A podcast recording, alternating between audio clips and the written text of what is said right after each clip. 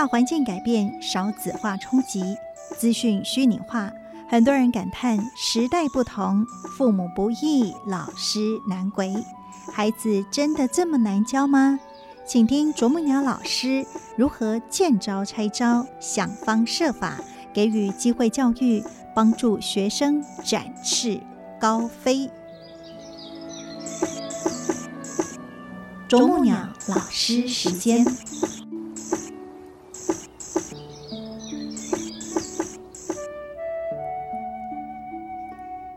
欢迎大家来到啄木鸟老师时间哦。每次听到这个片头呢，我自己都会觉得，其实人生哈，谁没有错？但是只要这个错，我们有机会可以修正改过，甚至呢，我们从中来学习，有的时候反而会成为智慧的资粮。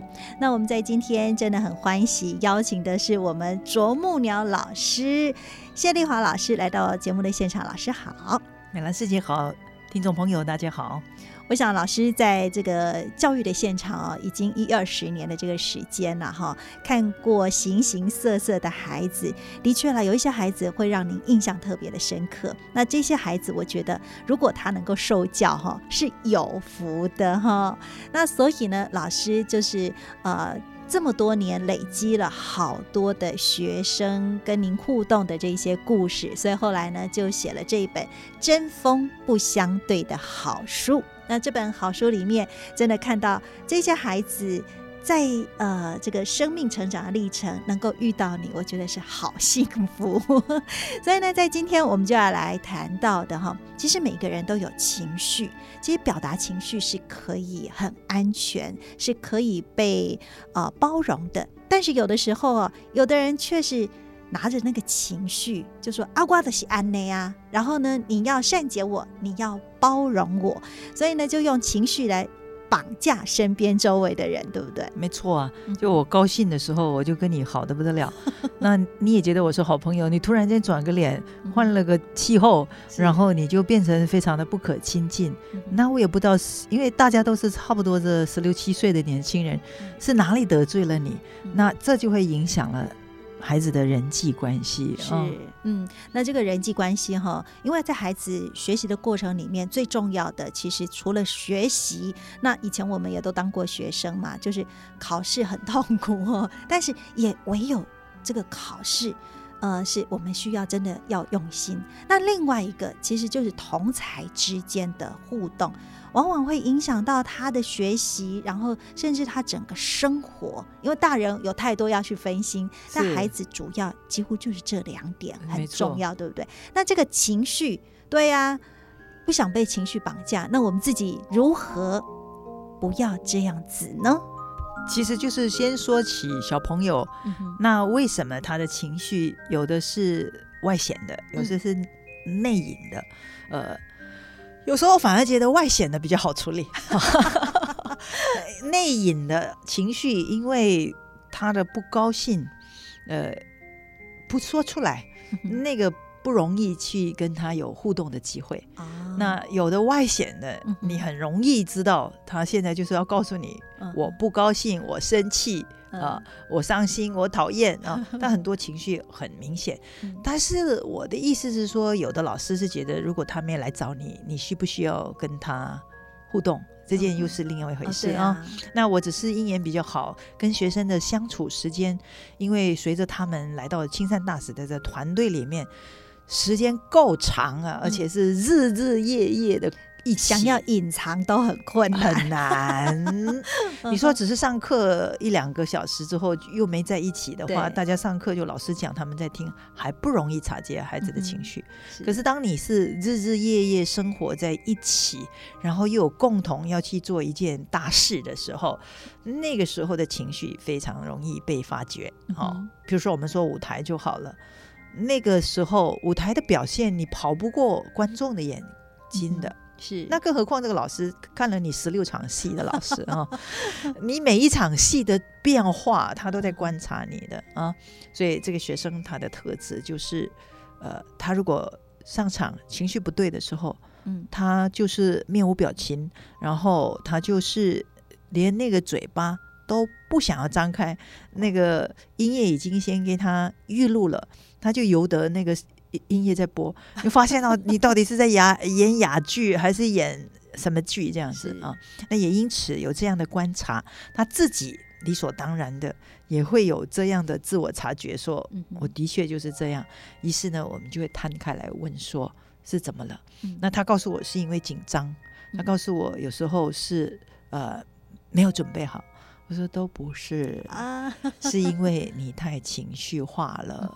你不是那个应该会紧张的人，因为以你的才华，呃，跳起舞来那么的自在的人哦。那你的情绪为什么是那么的阴晴不定？这件事情，那这个时候就有了一个对话的机会。但是我永远没有想到，这个对话的机会是又要以讲到更早之前。他就是因为我们要出门的时候啊，情绪很嗨的时候，跟同学大声小叫的，你知道吗？啊，你会发现到在公共场合里面不宜的态度，是，我就自然的会跟他念了一下，说，啊，要快点，我们要赶车了啊，呃，不要这么的情绪那个嗨啊，他就像转频道一样，马上又变成泄了气这样，本来是。大太阳突然间变下大暴雨呀，然后是整个没力气到走路缓慢，啊，就是整个就是给你落在后面啊。这时候同学焦虑嘛，因为打车又不是他。赶了，没错。啊，所以自然的就会跟他讲说快点哈。那你知道同学讲快点的时候，你看到同学比他焦虑，然后他又一副。不无所谓的样子，甚至他觉得他很委屈呀，一定觉得委屈。那个当下，你真了解那个情绪，对不对？因为老师这个对话里面是很有画面的。那一次我就吼了一下，说：“不要管他，你们快点跟上来。”他后来告诉我，那个不要管他，让他整个脑袋宕机了。那个时候他清醒了，是吗？他讲宕机这件事情，我觉得形容的太妙了。嗯，你手机宕机，你做什么动作？我们会 reset 啊，重新开机，重新再来一次开机，对不对？重新开机就会重置，对不对？啊，那个冲击，因为它是发生在国外，一个他语言不通的国家。嗯哼。他的那个整个焦虑感 才会让他醒过来，是，所以我觉得那个当下我是因情境而讲的话，他是因感受而感受的情绪是非常具体的啊，所以那次他说，我不知道原来老师是我给人家的感觉是不值得被管的了，就。Let her be，由他去的感觉，那个是感觉放弃他嘛？哈，哇，人被放弃是最没有希望，然后最无助的。尤其在那个尤其他在您说人生地不熟，然后语言不通，是不是？所以那个情境你可以想象，是啊，你已经化身到他的那个境界里 去感知他了，对不对？所以你看，难道我是那么一个没有爱心，然后把学生就这样子丢在那个地方的老师吗？是。但是我曾经问过我自己，车子来了，嗯，他没赶上，我会不会上车？我告诉你，你心里一定要设定你会上车，那个效果才会强。嗯哼，那个重置是才有效。哦。如果自己的那个底线就不坚定，其实学生也会一再一再的挑战你，对不对？我相信会是这样，因为孩子就是这样。但是因为我也不是那么样的一个没良心的老师，我已经想好了，我接着会做的是哪一步？啊哈，就是我上了车，嗯，他还在那边，打个电话跟啊当地师兄说，我的学生掉在哪一个站。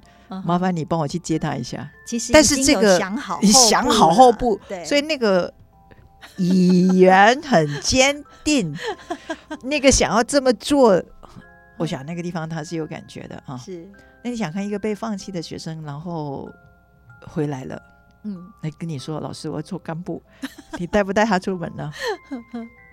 嗯，通常老师会很，应该会很担心。一冰箱洗的安内欢喜欢斗哎，一下很嗨，一下就是荡到谷底，然后大家全部要配合他。万一整个团被他这样子带着，我我们本来出去是要去学习跟成长，是结果呢是所有的人搞得一团乱，那就很担心啦。没错，是啊，所以呢，在这个时候，我我喜欢看到勇敢的学生呢。是任何人愿意这么主动的嗯争取学习的机会，他他这个时候不是为了争取出国的机会了，嗯哼，他是要争取学习的机会。是，所以我就跟他讲说。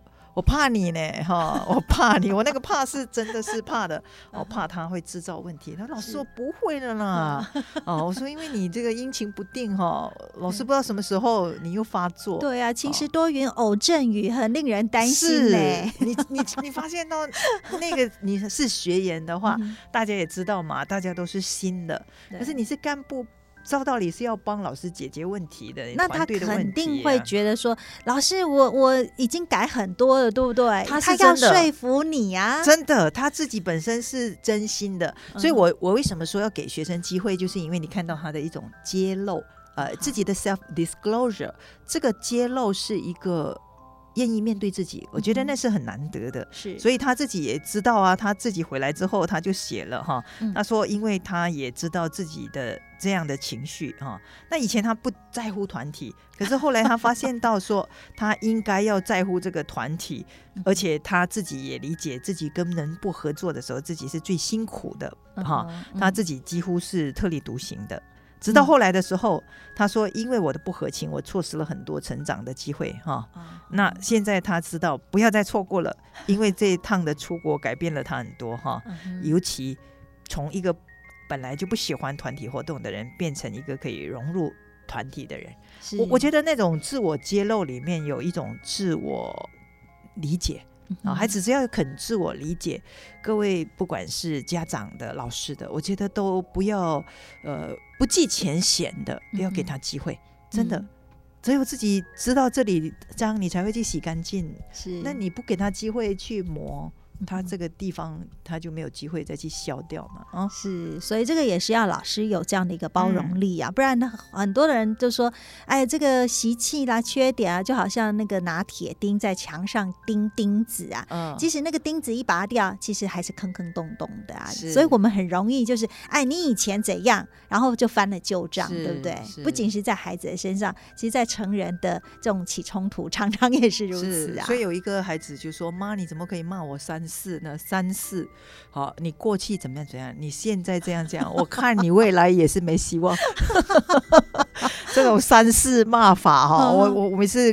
听我我看过这样的文章之后，我非常警惕哦。嗯这个算旧账哈，然后呢否定现在哈，是还为孩子对预设未来都是没希望，这个对他很没有这个教育的希望啊。是。那我觉得倒过来，孩子有过去，他那个是他成长的一个很自然的这个呃历程。历程来的。嗯你说有情绪，就是那个十六七岁、十五六岁那些孩子在发展青春期叛逆嘛，他真的，而且他嗯他对内对外的互动，他不知道怎么样身心要嗯得到一个平衡。是。呃，你在回忆自己，我们何尝也不有这样的时候呢？哦嗯，不知道怎么样去争取认同，啊，得不到认同的时候，又不知道怎么去处理自己，嗯啊，不高兴了又不会消化，嗯哼。你知道吗？所以你充满着对青春期孩子的一个理解，哦，他发作了，然后他是外显的，那你有机会跟他接触，然后他又那么诚恳的要自我表白、揭露、是。表达嗯，他有这个想要成长的这个期许跟欲望，给他机会，这种孩子一定有所学习。是，所以这个同学后来老师一个眼色看过去，他笑得很开很嗨的时候，就马上收敛一点，对然后情绪很低档的时候，他也会嗯，还是配合团体了。你这么讲的时候，我感觉自己好像是那个遥控器这样，我的眼神有遥控器的功能。那老师的眼神要能够发挥遥控器的功能，你说那如果平时没有这些互动，可能吗？对呀、其实你不了解孩子，其实很难对症下药啦。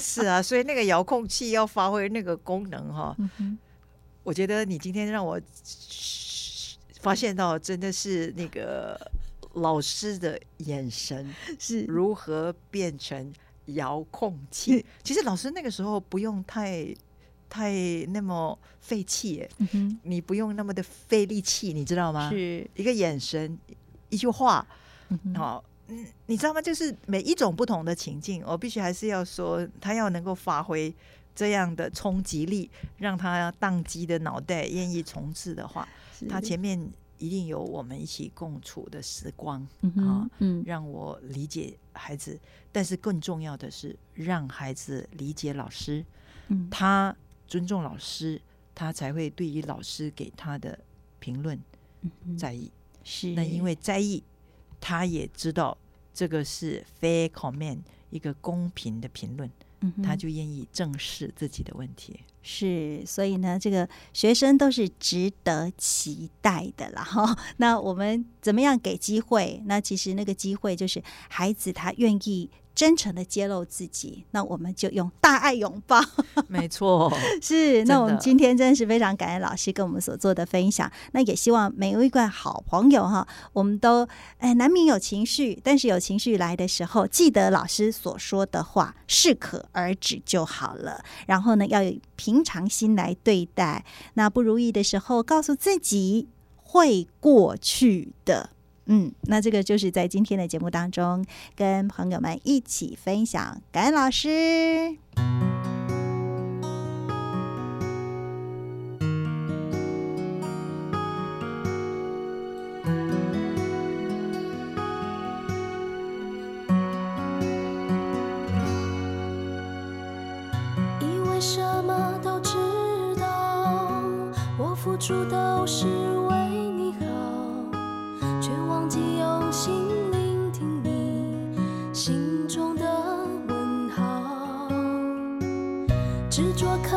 是困。